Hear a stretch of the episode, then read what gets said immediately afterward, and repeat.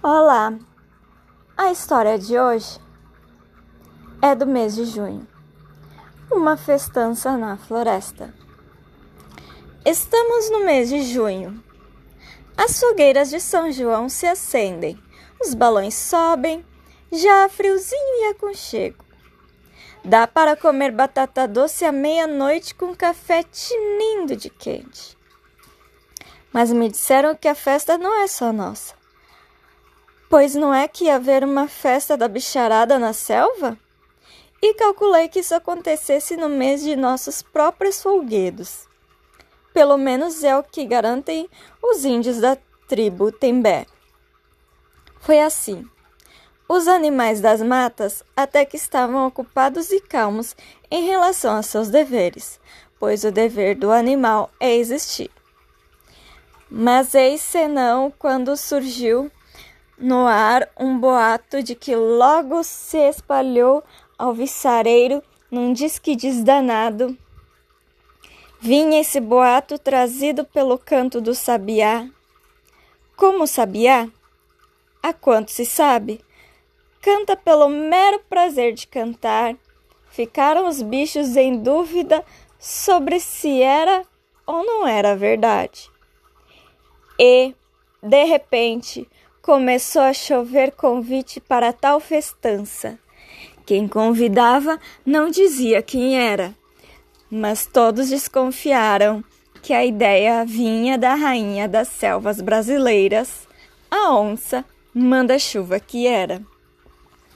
Todos os bichos foram convidados, garantindo-se que na ocasião seria abolida a ferocidade até a mãe coruja, que de tão séria e sábia até óculos usava, foi convidada com seus filhotes.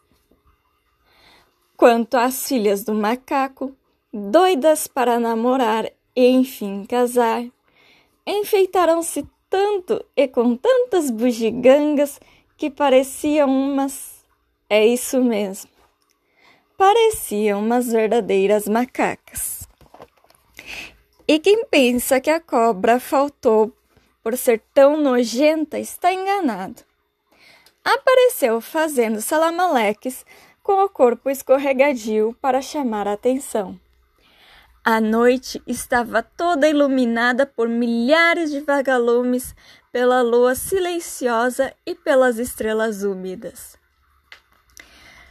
Quanto à orquestra, fiquem certos de que era da melhor qualidade.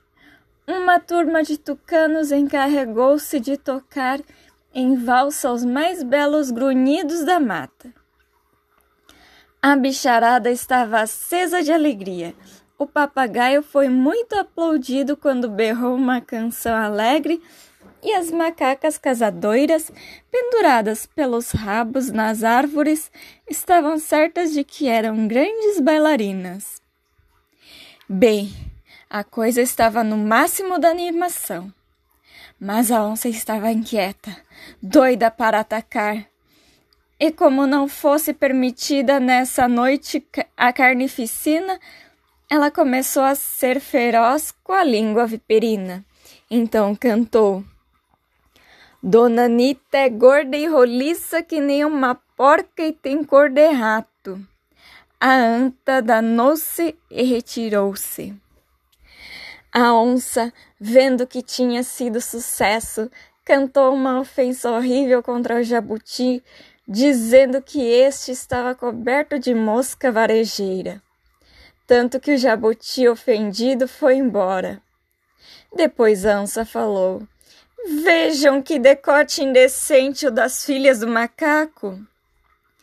As macacas ficaram fulas da vida e só não saíram de lá porque a esperança de arranjar noivo é a última que acaba.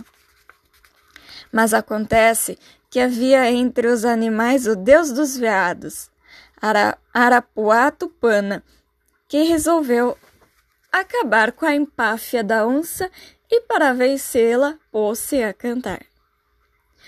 Os bichos, sabendo que quando ouvissem morreriam, taparam os ouvidos. Arapuá Tupana afinal foi embora e a bicharada não morreu. É, mas os animais haviam perdido o dom da fala. Ninguém se compreendia mais. Isso até o dia de hoje. Porque grunir, grunhir ou cantar não diz nada. Tudo por causa da onça linguaruda.